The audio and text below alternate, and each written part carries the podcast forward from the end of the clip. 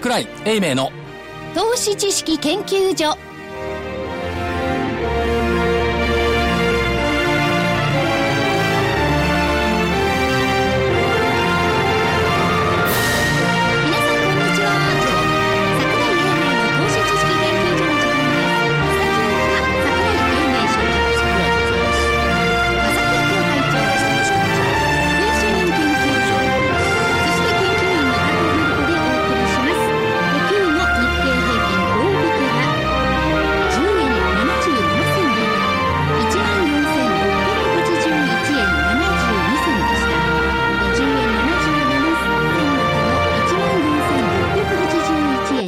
22銭。トピックスがプラス2.51ポイントの1200.68ポイント。やっと1200。うん、またね、戻れましたね。えー、出来高が概算で18億9111万株。売買代金が概算で1兆6273億円。16日連続の2兆円割れ。ですね。これね、16日とおっしゃいますけども、5月の7日の1日だけ超えたのを入れるとね、13足す16だからもっと20、だ29かな。じゃあ、まあまあほぼ5月は、いや、ほぼって、ほほぼで5月の7日以外は、全部2 2兆兆円円割割れれ。。どうしてボリューム上がってこないんですか？それは相場に聞いてください、私から。そうですか。いや、所長に聞かなくちゃと思いまして。えー値上がり銘柄数が805、値下がりが829、変わらずが176銘柄でした。値下がり銘柄のが多かったですね。まあなんかもたもたしている割には、あ1万4600円台と、まあ1万4500円と1万5000円のレンジに移行したということですよね。ね、高いところで1万4714円が今日の高値。朝方安かったんじゃなかったですか？そう、そうですね。寄り付きが1万4574円でしたから、それからじわじわじわじわね。で、5番ちょっと。はいまあ、今あの、とても興味深く見ているのが、松井証券の信用残、店内残。えーっと、昨日の段階で売り方がマイナス8.3、はい。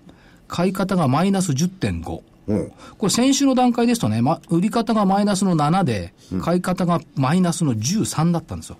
倍の開きがあったんですが、ちょっと逆転しそうになってきたかなと。いうところなんで、これ逆転すると、このももたもた感、10円とか30円とかがちまちまちまちま上がってるのが、またあれ、ボラが高くなるのかなという感じはしているんですけどもね。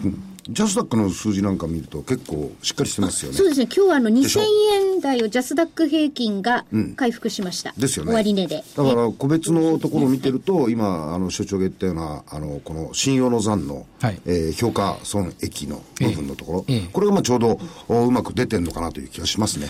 うん、だから、まあ、やりましたね。 Sell in May。ではなく、あごめんな全般売られたじゃないですか。 Buy in May だった。引けがね。まあ、あと1日ありますけどね。はいはい。まあでも、一応陽線でしょ、これで。で、かつ、前月比プラスで終わってくるということは、暑い夏かな。前倒しじゃないですか。ね。夏の。やっぱりね、先週、う金曜日が高かったのかなえ、20? 20何木曜日からプラスになってたはですよねずですから、金曜日高かったんです先週の放送の時はい。ですよね。うん。で、土曜日に金沢行ったでしょ？はい。一週間前は土曜日に新潟行ったんですよ。はい。やっぱりね、新潟と金沢のこの微妙な西向く距離ね。うん。そ、そ、そこに持ってきますか。新潟行くと株安だった。これはほほぼ真北ですもんね。ああ。金沢行くと微妙に西だから。ああ、東京から見るとそうですねだか。らそういう意味ではアノマリで、明日は神奈川県だし。あ西って言えば西ですね。熊本だし。あ、そ西ですよもっ。と西だ。週末のアノマリーになって、場にいないと高いになってくれるといいな、というふうに思ってはおります。はいはい。いかがですか、福井さん。全部静かですね。はい。あの、出来高はなんとか売買代金がうん、これは世界的傾向でもこれ伸びないですよ。ニューヨークでなんそうですよね。で、それはだいぶ続いてるんでね。これはそんなに変わらない。で、プラス、えー理由というのを聞きましたけど、今回の上げる僕は理由がないと見てるんですよ。何の、何の理由もないの。ただし、なんとなく買っといた方がいいかなっていう人が増えたんじゃないかと思うんですよね。なるほどなるほど外部環境をほとんど何ら好転はしてないですよね。すいません。それを言うなら、えっと、5月の前半の下げも、何ら理由はなかったので。でも、例えばウクライナであるとかね。で、今回はよりウクライナ見ウクライナは切迫してるんですよね。切迫してる何も関係ない見えないふりでしょ？見えないふりなんですよね。だから根本的に、だから外部問題で騒いだやつの、ダメだったと。か、騒ぐなっつうね。ただね、あの、日銀のね、あのーこの QE ですか、これを見てるとね、ここのところ、さ国債ずいぶん買ってるんですよ。あのー、0.6ぐらいだったものが、0.58ぐらいの利回りになってて、その間にね、えー約3、4兆円ぐらいかな、あの日銀の当座預金をの残高見てると、えっと、130兆円前後だったのが、今135兆円超えてるんですよね。だからそういう面では日銀が、あの、何もしないよって言ってた割にはですね、実際に債券の購入したりなんかして、市場の方にお金は出てきてると。こういうのがやっぱ現象としてありますよね。ねだからそれは日銀が何もしないよっていうのは一一部の市場関係者で、当投資知識研究所としては、日銀のスタンスはちゃんとやってるだろうということを認識してくださいっておっしゃおっしゃる通り。言ってるでしょ、それから昨年末で200兆円になったマネーサプライのところが、今年270兆円まで持っていくって言ってるのに、まだなんかくれっていう一部の市場関係者の方が認識がおかしいんじゃないのって言い続けてるじゃないですか。でもこれね、あのー、1週間ずっと1、2、3、4、5、6、6日間ね、上げ続けてきたわけですよね。そろそろいずれにしろね、そろそろなんですよね。福井さんの大体そのそろそろは当たるから、ね、いや、これ、あのあの、だんだんだんだん上昇幅が狭くなってきてね。なってますで、これ、どっち行っていいか分かんないんでしょうね。何言ってんの？え？リズムは確かにね、リズムはそう上げ続けるか、株は上げ続けるもんじゃないし、そのどっかでそれは歯止めはかかるでしょ。だけど、どっち行っていいかってこれ上行きたがってると思いますよ。売り方ちょっとね、こうね、足ガクガクしてると思う。うん、うん、うん、うんだって売っても下がんないんだもん。そうですね。でそうですね、それは言えますよね。じゃあ買っても上がんねえんだもんねい。や、肩が。違うんだ、これは。すいません。これ金曜の番組で言いますけども、え買ってこの1週間で5割、6割上がってる部分がありますよ。あります特に新興市場ね。新興市場ね。で、でも新興市場5割の上、その前に5割の上落ちてますからね。もちろん、もちろん、もっともっともっとしてますね。もちろん落ちてますけども、だけど上がってきてる。ということは、例のモメンタムという言葉がね、勝手ににわかに登場したモメンタムセクターという言葉が、えーっと、年初以来モメンタムセクターの売りということで、特にバイオ、ゲームね、新中古、新興中古型、この人たちの戻りに入ってきているのが非常に多い。と思いますよね。あと気にかかるのはね、今、正木さんもご指摘された利回り。確かに10年国債昨日レベルで、えーっと、0.58%ですよ。そうです。アメリカの10年国債2.449です よ。そう。2.5割れてるん割れますからね。2.5割れよ？そちっとおかしくないですか？う。ちょっと行き過ぎだと思いますけどね。うん。だからまあ、それからドイツの10年債が1.29よ。ということは、本当に景気の成長ってしているのどうなのよっていうところに行くのか、あるいはその債券のボントレの連中がやりすぎたものの是正をしているのかどうかっていう微妙なところですよね。でも債券利回りが低下していて株が上がるっていうのはどっちかがおかしいのよ、これ。両方一緒になるわけないんだから。うん。普通株高ければ債券売られて利回り上がんなきゃいけない。そう。どっちかが間違ってる。その結論は多分来週出るんじゃないですか。この債券利回りと株高の。でもアメリカの方もね、月、月初ぐらいは2.5でね。だから今、モーメンタムでやるでいいんじゃないかって感じもする。だから分かんないんですよ、本当に。その金利、長期の動きがね。はいそれで、今度来月になると ECB の理事会があってね、おそらくそちらのじゃね、はい。緩和で来るでしょうからね、そしたら今度為替の動きがどうなるかっていうのもね、これが読めない。読めないですね。102円ぐらいでいるんじゃないの？水準としては変わらず。為替水準は。そう。でも日本はこれ以上どうしようもないけれど、あちらの方がこう日本に寄ってきたらね、少なくとも差がなくなっちゃう恐れが出てくるんですよね。通常の。理論的にはね理論的にはね。もうね、そうやってみんな為替のせいにするけど、もう為替の影響を受けない努力をしている企業もたくさんあるわけよ。うん？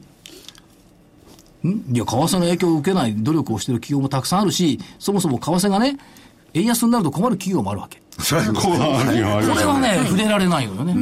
円安になると良くなるなっていう企業ばっかりをマスコミがクローズアップして、円安になると困る、例えば小売りだとかね、輸入業者だとかね、そういうのをあんまりクローズアップしないから、円安こそ株高って言ってるけど、ここの間違いもどっかで是正されるはずなんですよ。その多分 break-e ven point が120円かな。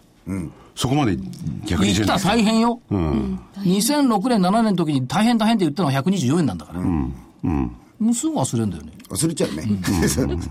でも、絶対的な数で言えばね、やっぱり輸出、えー安くなれば儲かる方が多いですけどね。そうですね、ただ、ここのところ、やっぱりあの原料、原燃料ですか、こういうものの影響もあって、やっぱりあの貿易収支を見ると、やっぱかなりあのマイナスが膨らんでますよね、継続して。まあそうですね。それが一般なのか工業用なのか、多分工業用だとみんな外出てますからね。はいそれが響かないんですよね、あんまり。日本そ。もそも通貨が売られる国で繁栄した国はないそれは前からおっしゃってますよね。どこにあります？通貨が売られて繁栄した国ないですよ。逆に通貨が売られてボコボコになったドイツとかね。みんな通貨売られたらダメになるんだから、それを喜んで、わあ、円安だって喜んでる方がどっかで間違うんだろうなと。本来通貨が変わらなきゃ国の国力上がらないんだから。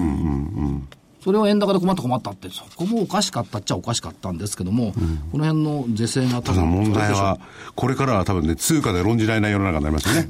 より、いわゆるグローバル化ってのは進んでるからね。はい通貨関係ない。いちょさっきの論調と逆じゃん。やいやいや、そういうことだから言ったじゃん、今、努力して、為替の影響を受けないようになってる企業たくさんあるよっていや、それが、その企業努力なのか、まあ企業努力ありますよね。要するにどんどん進出してればね。それはある程度防げるしね。だから、為替関係なくなるんじゃないかなと思ってね。そうですかね。その時株どう動くかが超楽しくて。まあ、関係なくはないけど、そんな大きなファクターではない。要するに自助,、自助努力でね、たくさんいいものを作ってたくさん売ってればいいんだから、それを為替のせいで多少目減りしたにしても、そこはあの努力をしているというふうに見た方がいいと思いますし、法人税減税、話題変えますが、はい。はい。これ、どう思います？うん僕はノーコメント。ノーコメント？でもね、法人税減税って言いますけれども、現実的な大手企業ではね、もう、いわゆる納めてる分で18%ぐらい結構あるんですよね。研究開発家なんか使ってね。例えばソニーなんて明らかに18%ですから、今まで納めてるのは。俺、とんでもない水準ですいや、よ。18%。でプラスいや、18%収めてるだけで立派で、立派ですよ。収めてないところ 収めてないところが上場企業以外だとたくさんいるんだから。そう。3分の、まとめに収めてるのは3分の1とかそのぐらいの水準ですよね。ただしね、これどこだ、ある国内証券の試算ですけど、えっと、法人税が35%現行ね。はい。さ25%アジア水準まで引き上げ下げられると、日経平均採用銘柄の PR は15%増加する。これだけ読むと何やそれって思うでしょ、日経平均株価採用銘柄の一株当たり利益、今1000飛び45円。はい。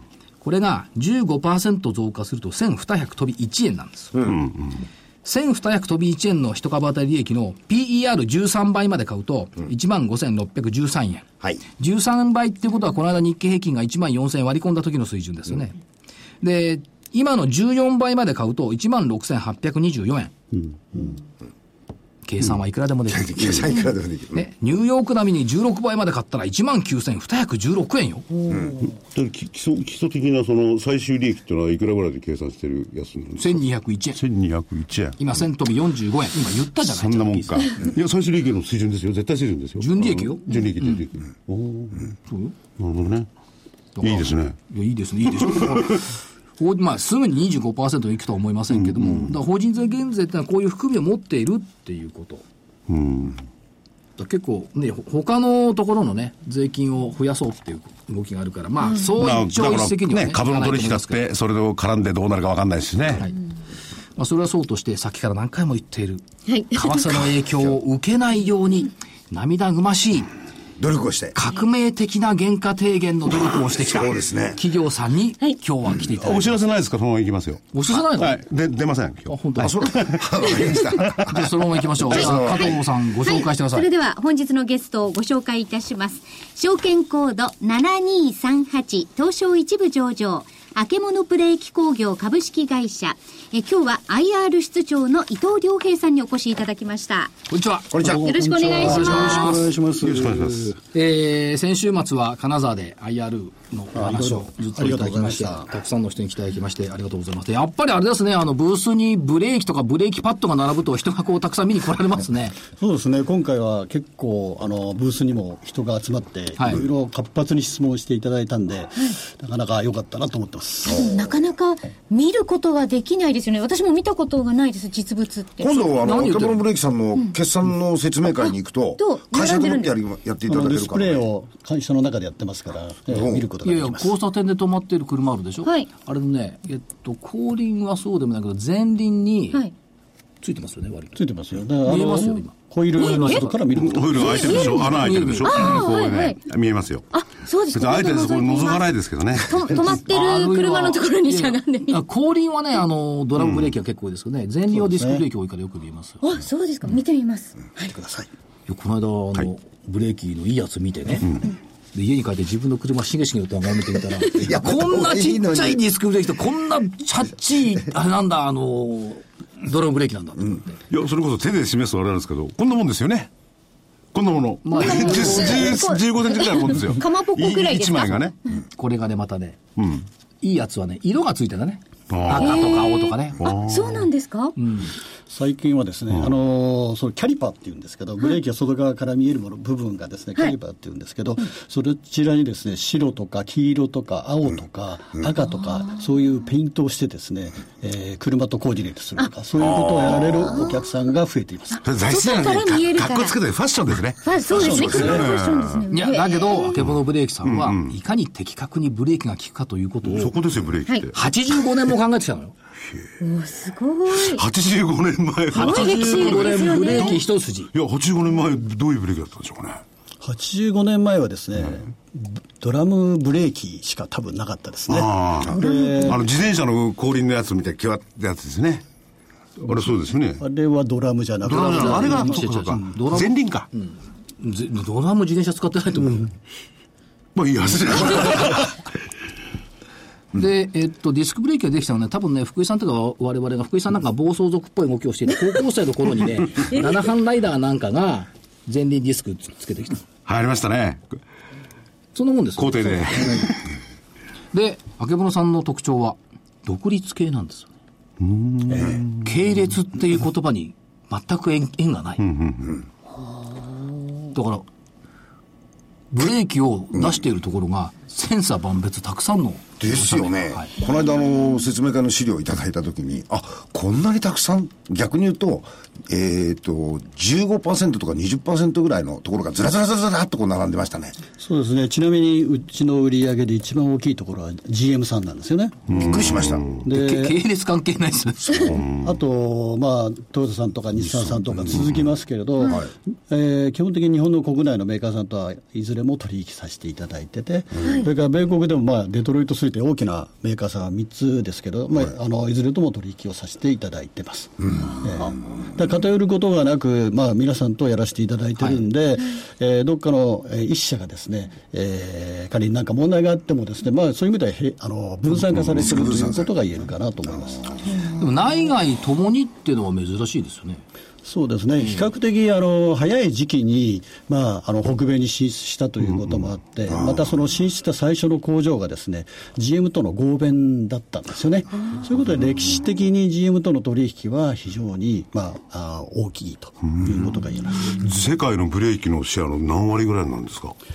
えーとですね、これ、あのあの部品によっていろい。ろ測り方が違うんですけれど、あの摩擦材、あのね。そのブレーキの中に入って、ローターを止める役目をする摩擦材がありますが、まあ、我々パッドと呼んでるんですけど、このパッドのシェアでいきますと、我々は多分18%ぐらいをしておすごいな、2割だ。20%じゃん。で逆で全体でいくと GM フォード、クライスラーのデトロイト3で、売上の40%ぐらい。そうですね、ええ40%はあの北米のお客さんからいただいてます。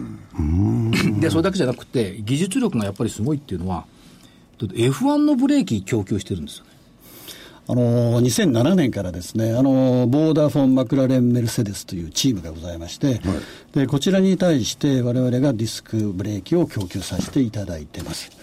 で我々が参戦って言いますか、その中で、えーすえー供給させていただいてからです、まあ、勝率が結構上がりましてですね、でまあ、あの大きく言うとエンジンと、まあ、ブレーキっていうのは非常に大事なんですけれど、はいはい。あのいくら速く走っても、このカーブできっちりと精度をかけて、また、あのスピードを出していかなくちゃいけないということで、まあ、ブレーキは非常に重要視されるんですけど、まあ、その中でですね、まあ、あの評価をいただいてですね、えー一応6年、7年経ってますね。はい。これ最初はでも、どうなんですか、あの、マクラーレンとかですね、やっぱ欧米の一流メーカーにブレーキが採用されるなんて想定はどうだってしてたんでしょうかね？ええあのー実際入るのはやはり難しくて、まず、あのーまあ、名だたる欧州のメーカーに入るにはですね、えー知名度があまりにも低かったということから、えーそういう意味ではトップエンドのですね、レーシングのその取り組みをしてはどうかということで、で、マクラレンに採用されました。それがまあ、じわじわですね、浸透するようになって、欧州のメーカーさんの中でも、えーこのあけぼのというブレーキを使ってみたらどうかというふうに、えー興味を示していただくところがいくつかあってですね、まあ、アプローチをいただいてます。いただいてます。おおということは F1 の主役になっちゃうかもしれない。そうですね。F1 のまあおかげといえばおかげですね。あれは最先端とか一番いい技術を積み込むでしょうからね。で、車は走れなくてもいいけど、止まれないと困るんですよね。そうです、確かに。あでもね、あのテストコース見学に行った時に、あの、あけぼのさんの方おっしゃってましたけど、技術の方は、やっぱりね、ちゃんと踏んでくださいって言ってましたね。遠慮して踏むとやっぱ止まり悪いんだって。ま、毎日の時は、ガンと踏まなきゃいけないですよねきっちり踏まないと止ま、言ってましたね。そうですね。あの、追突事故が、えーの中でですね、結局ブレーキをきっちり踏まないで起こってる事故っていうのは結構あるんじゃないかと。やっぱ踏むときはきっちり踏んでくれって言ってました。それと、さっきのあれですけども、為替の影響を受けない体制ということで、よくあの、伊藤さんは、あ地産地消ということをおっしゃられてます。これはどういう意味合いになってくるでしょうか？はい。あのー結局売れるところで、えー、物を作っていくということなんですよね。で、まあ先ほど北米の話が出ましたけど、北米にも工場があります。欧州にも工場があります。アジアにもあります。日本にも当然ありますと。で、お客様のオーダーをいただいたときにですね、日本からわざわざ出荷すると、輸出するというのではなく、現地の工場で、えーそのお客様の声を聞きながら開発をし、それで現地のあの材料、原料を調達し、で組み立てて、現地の人に組み立てていただき、それであのお客さんに出荷するということでですね、そういう意味では、あのさっき為替の話出ましたけど、そういうのは北米の場合はドルで買って、ドルで売るということから、えー実際為替の影響を受けない。それからアジアの場合でも同じです。ヨーロッパのケースでも同じなので、実際その連結をするときの為替換算の影響はございますけれど、為替の動きによってですね、えー利益が上行ったり下行ったりということは、あ基本的にはないと。その辺の認識っていうのが、市場に徐々に浸透してはきているんですけども、まだその、輸出メーカーは為替の再起差損を受けるとかですね、これを未だに論じていること自体がね、もう企業の方が先進んでるっていうふうに考えた方がいいと思うんですよね。アナリストだとか、市場関係者の方がとっても伝統的で、いやー、円高になるとどうやって、そうじゃなくて企業はもっと成長してるっていうことで認識していいですよね。そうですね。ええそれから、その地産地消もさることながら、自動車二輪向けで全体の95%。その他の製品も実は新幹線とかいろいろになってますけど、その他のブレーキってどんなブレーキなんですか？そうですね。あの、一応産業機械用とですね、えー鉄道用に、まあ、大きく言って分かれるんですけども、はいこれの5%が、その、えー分野から、えー来ています。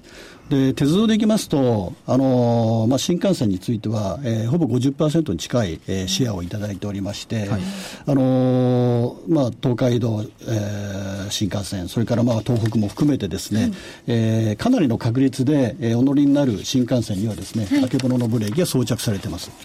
あれ、ものすごい重たいパッドですね。そうですね。あの、やはり、まあ、車輪といいますか、あの大きいものを結局ためと止めなくちゃいけない、まあ、重量もございますんで、えーまあ、サイズとしては大きくなりますね。で見た目はね、猫とか犬の肉球みたいな感じ。ああ。見た目は。そう、イメージは。手足の肉球みたいな感じ。まあ、これはあの新しく開発された、まあ、E5 系という東北新幹線用にですね、はいえー作り始めたパッドなんですけど、透明圧パッドといいまして、あの結局その摩擦の状況を感知しながらですね柔軟にそのローターにあの設置していくと。いうことで、えーまあ、これはあの今までになかったようなタイプだと思うんですけれど、あとあの、風力発電機のプロペラを止めたりするブレーキって、これはどういう役割してるんですか？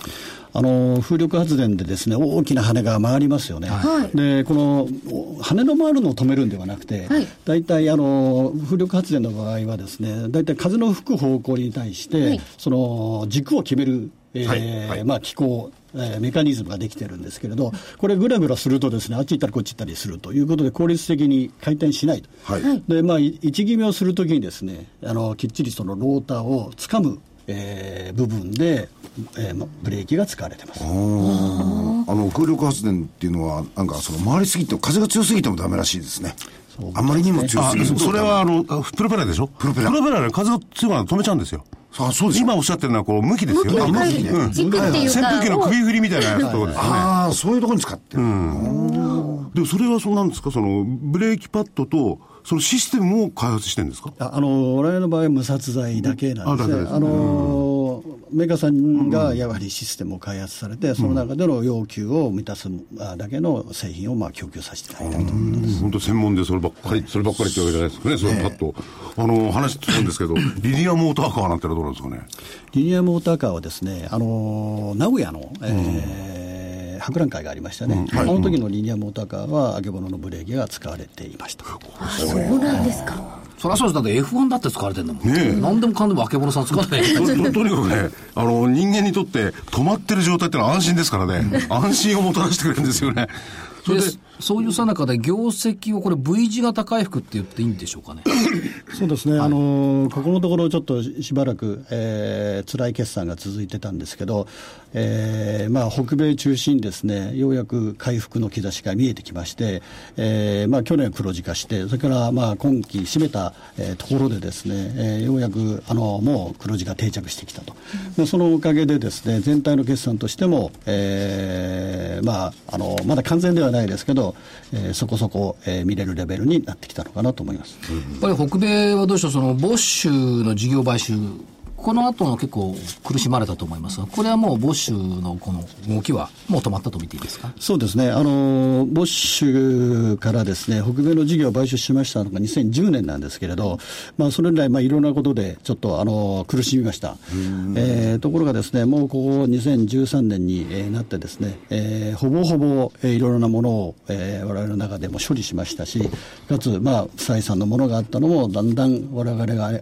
我々がですねあ新たに、えー取ってきた、えー採算性の良いものが置き換わってきてますんで、えーもう今後、北米は、えーどんどん回復していくというふうに見ていいと思います。マイナスから水面下から出てきて、今後はプラスのところで展開していくと。そうですねいうことですね。ところ先ほどね、あの、言われてた革新的、革命的？いそそれまだこれからね。や、それはぜひ。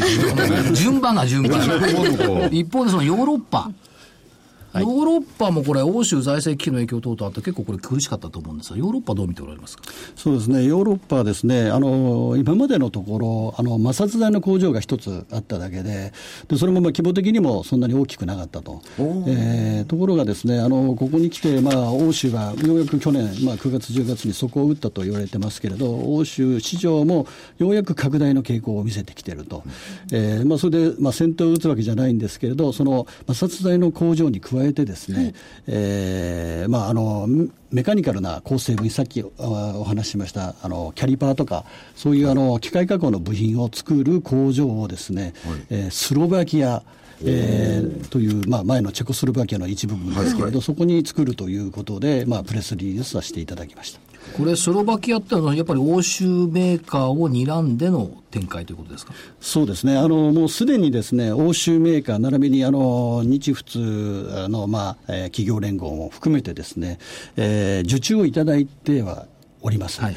でその供給がですねたまたま、あの欧州で今、その工場がないもんで、えー北米で作ったものをわざわざ送ったり、それからアジアのインドネシアとかハワイで作ってですね、えーわざわざ送ってですね、それでお客様に供給するとはい。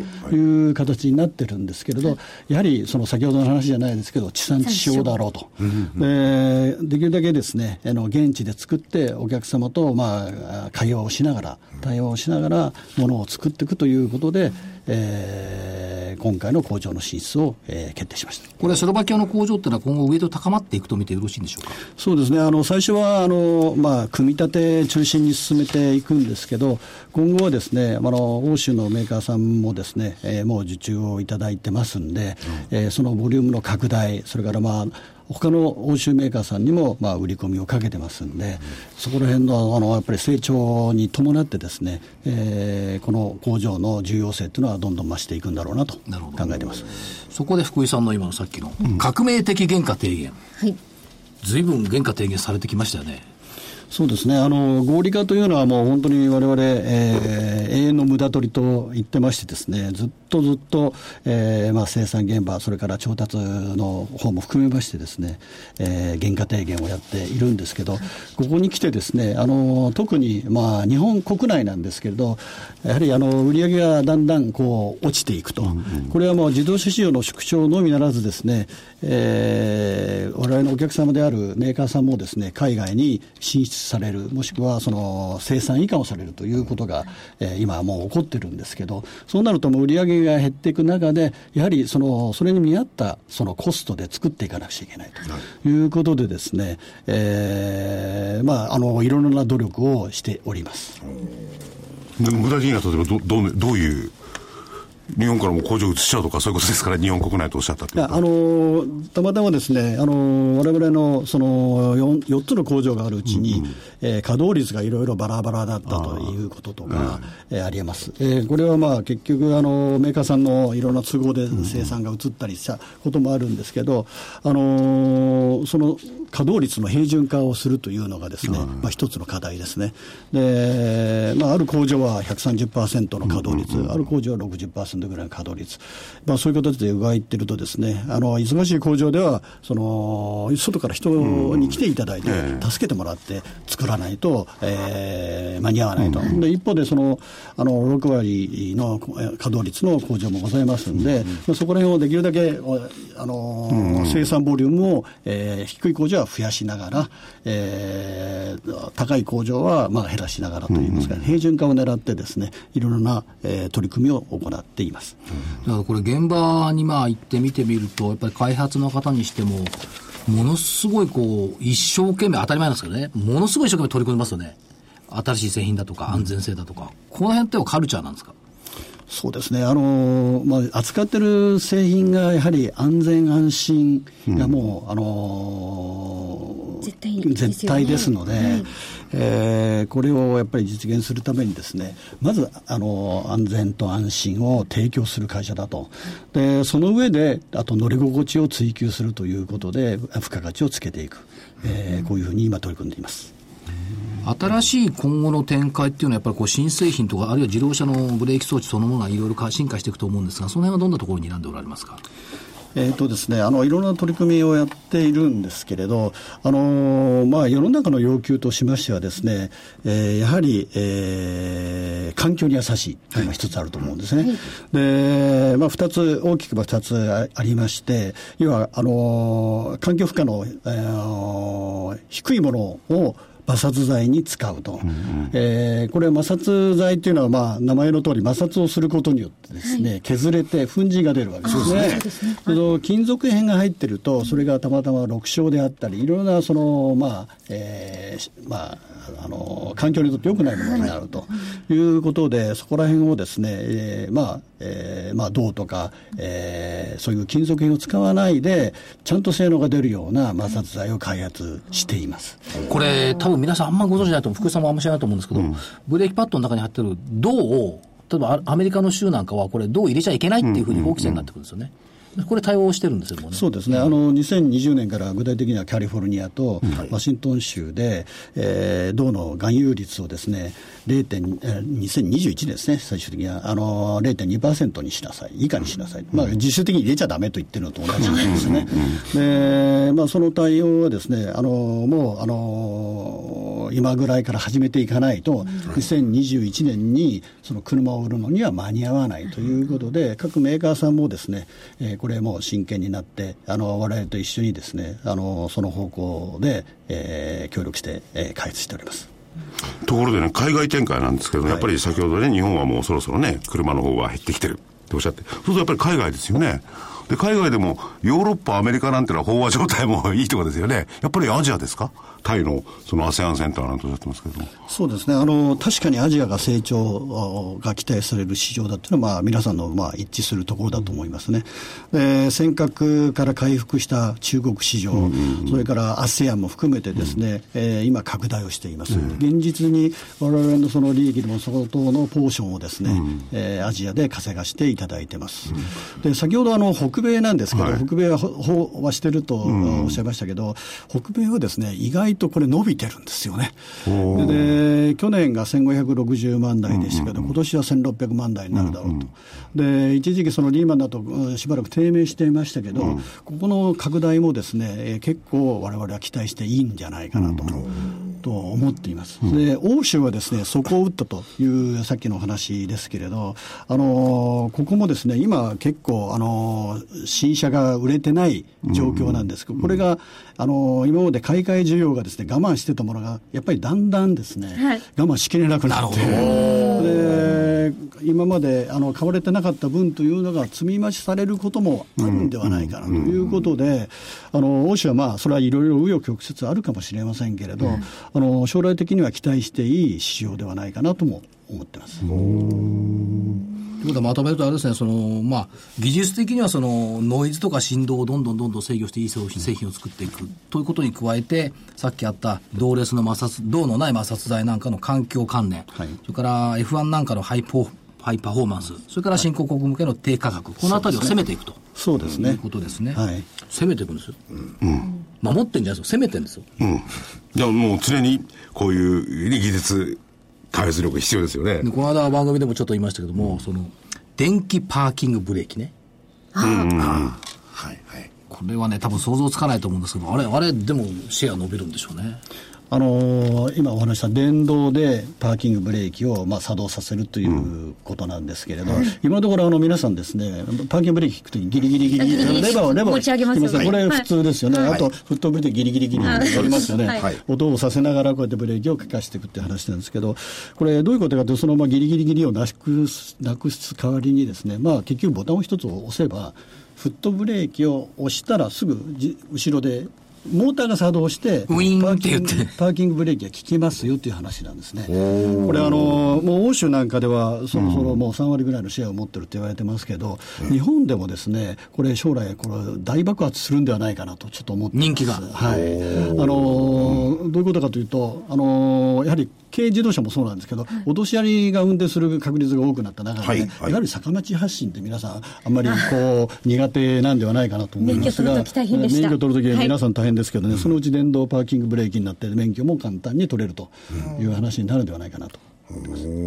電動パーキングブレーキ。すごいの。ちょっと想像できなかったですね。電動パーキングブレーキとオンにしてないとね、あの、シートベルトが抜けないとかね。はいはいはい。いろんなその安全性とかそういうの考えると、俺いいなと思って。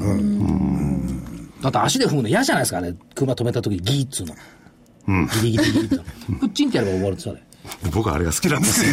確かにね、変わった性格とかそういうのを考えると必要ですよね。じゃあシステムも一緒にそれやってるんですか？いや、あの、システムは、ね、まあまあまた別なんですねええあの、やっておりますね。我々はどちらかというと、その、あの足元に、あの、ホイールの周りについてる、そのメカニズムを作っておりますけど、システム的には、あの、車屋さんというか、お客様が作ってるケースが多いですね。あ、そうか。そのシステムをでもね、そのパブレーキなりパッドがないと作動しないんですもんね。まあだから相場は止まっててはいけないですけども、車はきっちりと止めていただくと、ということで、これからもますます。はい安心ですね。そうそう、安心安全やっぱり、ね、一番ですもんねキーワードですからね。いいよ、おし閉めて。はいお願いします え本日のゲストは証券コード7238東証一部上場あけぼのブレーキ工業株式会社 IR 室長の伊藤良平さんにお越しいただきましたありがとうございましありがとうございたましたありがとうございましたどうぞ。続いてはお知らせ。ははいい。えまずはセミナーのお知らせです。え仙台、東北地方の皆さん、ラジオ日経プロネクサス共催企業 IR& 個人投資家応援イベント in 仙台を6月14日土曜日、仙台駅から徒歩およそ8分のトラストシティカンファレンス仙台で開催します。兜町カタリスト桜井英明さん、経済評論家杉村富夫さんによる株式講演会のほか、ソフトクリエイトホールディングス、フロイント産業、野村工芸社の IR プレゼンテーションをお送りします。面白くてためになる、そして企業 IR も聞ける。個人投資家応援イベントにぜひお越しください。6月14日土曜日、仙台市中心部にあります、トラストシティカンファレンス仙台で開催の企業 IR& 個人投資家応援イベント in 仙台。参加は無料です。今すぐご応募ください。お申し込みはおはがきに、住所、氏名、年齢、職業、同伴者を明記の上、郵便番号105-8565、105-8565、ラジオ日経6月14日仙台 IR イベント係までお送りください。締め切りは6月6日金曜日必着です。また、ラジオ日経のホームページからもお申し込みいただけます。抽選で200名様に地図入り招待状をお送りいたします。なお、当選者の発表は招待状の発送をもって返させていただきます。たくさんのご応募お待ちしております。DVD も続けて。はい。えー、本日発売です。桜井英明の投資知識研究所2014年5月号。投資には売りもある。売りを活用できない投資家は資産を減らす売り、買い、ベストミックス投資術のすべて。売りの作法を知り、買いのベストミックスでリターンを増やす。価格は8640円に送料500円。こちら DVD です。そしてもう一本。本日発売、英明玄太の勝つための投資銘柄指南。桜井英明、大岩川玄太の二人が厳選する6月も材料株で攻めろ。大変身材料株特集。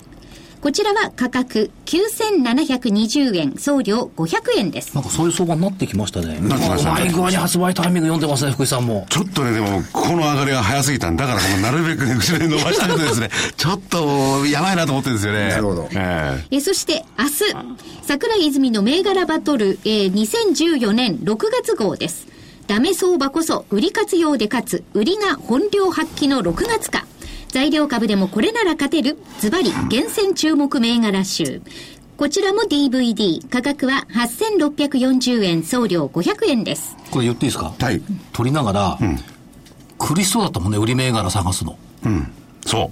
あ、そうなんですか？どんどん売り行って、どんどん売り行ってって言ったのに、こっちの買い銘柄の方がぶっちぎりで勝ってて、いやー、これ取りながら面白かった。これあの、タイトルが少し失敗しましてね。はいタイトル1ヶ月前に考えてね、ちょっと1週間ずつずれましたね。だってねでも、中身はそれぞれね、あの、別の銘柄を入れてますんで、はい皆さんの投資のね、参考になると思います。ある銘柄がね、これ売りですっていうわけ、はい本当に売りかって言ったら、翌日業績好調とか日経新聞で 売りじゃないだろうって思ってずーっとその株上がってるんですけどね。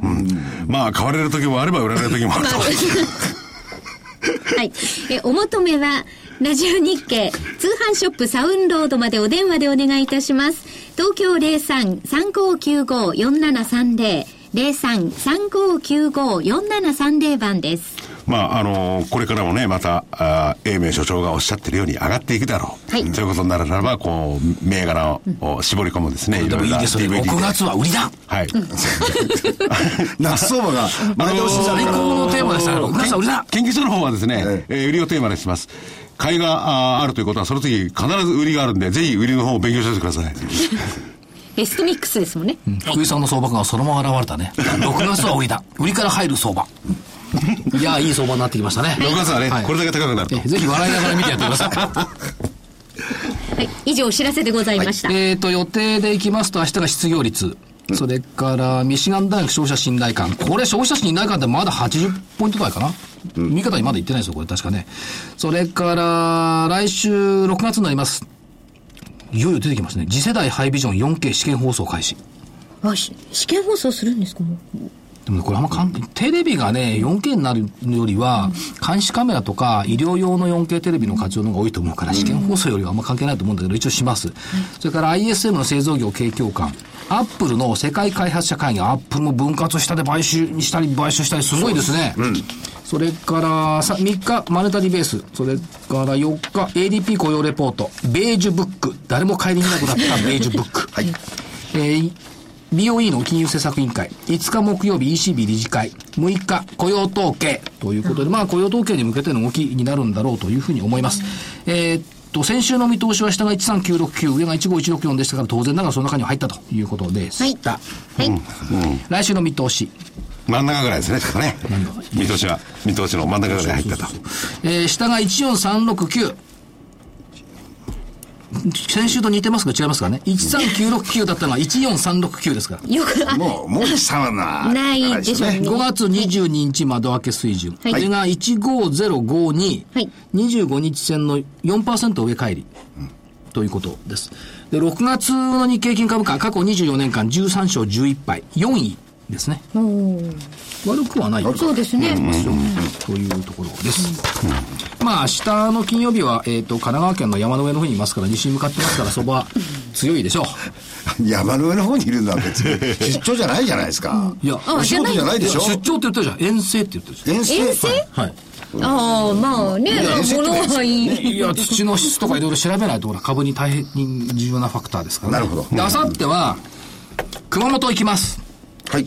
5月31日土曜日午後1時から2時半まで TKP ガーデンシティ熊本3回。えっ、と、大熊本証券さん主催で、えっ、と、日本株市場展望夏相場の活躍期待銘柄群ということで、えーセミナーを昨年がやる予定でございます。気が早いですね。もう夏相場。いいですね。株屋はせっかちなの。6月だから。6月今春相場って言ったらおかしいでしょ、まあ、衣替えも。これ5月31日でしょ？それから、えーっと、来週は関東、武蔵証券の、はいえークールジャパンセミナー。いや、クールジャパンって別にクールジャパン聞いるわけじゃなくて、えーっと、新興投信がね、クールジャパンをテーマにした投信をやってるんです。これは第一部。で、第二部が桜井の株式投資論ということで、えー6月2日月曜日、大宮。はい。6月6日金曜日、熊谷。6月9日月曜日、えー東京証券会館ということで、えーそれぞれ無料でセミナーをやりますので、時間は午後2時ぐらいから、2時からですね、えー武蔵証券のホームページでご覧いただければと思います。それからもう一個、来週の日曜日、えー、愛証券、ひらがなの愛証券でセミナーをやります。えー場所は泉ガーデンタワーカンファレンスセンター。えーテーマ、消費税引き上げ後の投資戦略。ここからの夏相場を読む。これ今、いろいろ言ってきましたが、多分ね、あのラジオなんで、どこで調べればそれ分かるんですか？すべての情報は。大熊本証券は大熊本証券のホームページ武蔵証券は武蔵証券のホームページで、今の愛証券は6月8日2時から6時、えー泉ガーデンタワーカンファレンスセンターということで、これホームページ。ホームページ。相な相性券ってことですか？それは。愛証券。愛ひらがなでいいっておっしゃってましたよね。で、電話で来るなら0120849188だそうです。お知らせがいっぱいです。すいません。はい、失礼いたしました。えーとね、あとお2分ほどありますよね。まあ、美しき5月だったと言ってよろしいんじゃないでしょうか。うん、明日はまだありますけれども、まあ、難しかった、美しかったですよね。でもこれ、5月も結構触れましたよね。増えましたね。美しき5月っていい最初の頃にね、結構バタバタバタバタバタしましたねうん、ゴールデンウィークのところの間も。でまあ、残すところあと1日ではありますが、まあ来週の雇用統計だと6月に向けての動きでしょ？きっと。でもやっぱり火星が巡航になったらそば思ったもんね。雇用統計雇用は多分ね、あ先週のあ先週雇用はいいんですよ、ずっとね。雇用失業率問題。そうですねだから消費ですよ、今度はね。その、その辺の動きがどうなるか、アメリカ。だからね、まあアメリカそうだけど、国内の消費見ていても消費税の問題で、結構その卸のところも小売りの人のところも、もうそろそろ去ったよねっていうイメージになってきてますよね。ですね。あれは皆さんの意図に反して影響なかったですよね。そうです。あの、現実にやっぱりね、街の中見てると、そこそこ、あの、悪くはないような感じしますよね。だって、どこ、松田？松田がロードスター300万円の赤いの売り出したら、10分ぐらいで売り切ったんですよ。まあ、25周年特別車とは言ってましたけどね、はい。だからそういうふうに自動車だって売れてますよ。購買意欲っていうのは高いんですね。あれね、そうは言ってもね、あの、どうなるかわかんないんですが、やっぱり物の価格はね、じわじわじわ下がってきてる傾向にあると思うんですよ。はい。はい。そこですよね。そうですね。福さん、福さん、4月よりも。問題はね、我々みんな一緒ですけど、自分の懐で物考えるのやめましょう。世の中違うって。自分の財布で物判断しちゃいけない。うん、そっか。とは言いながらね、やっぱりねねえ消費税って、すげえ高くなったなっていうのを感じますよね。計算すると、なんか実感としてあります年末にはこれね。っ10%で上げようって言って。ていう、そうですよね。それを上回るほどの景気回復と収入のアップがなければ、上げられませんよね。うん、だから、デフレがまた続くような傾向になるだろうね。はい。ちょっと問題なんですよね。まあでもそうは。厳しい、いろい。まあ、あ美しき5月。風苦し香る5苦月しき5月じゃなく終わりましたんで。はいまあ、あの、また来週に期待して、来月期待しましょう相場にずっとウォッチをしていきましょうじゃあ、失礼します。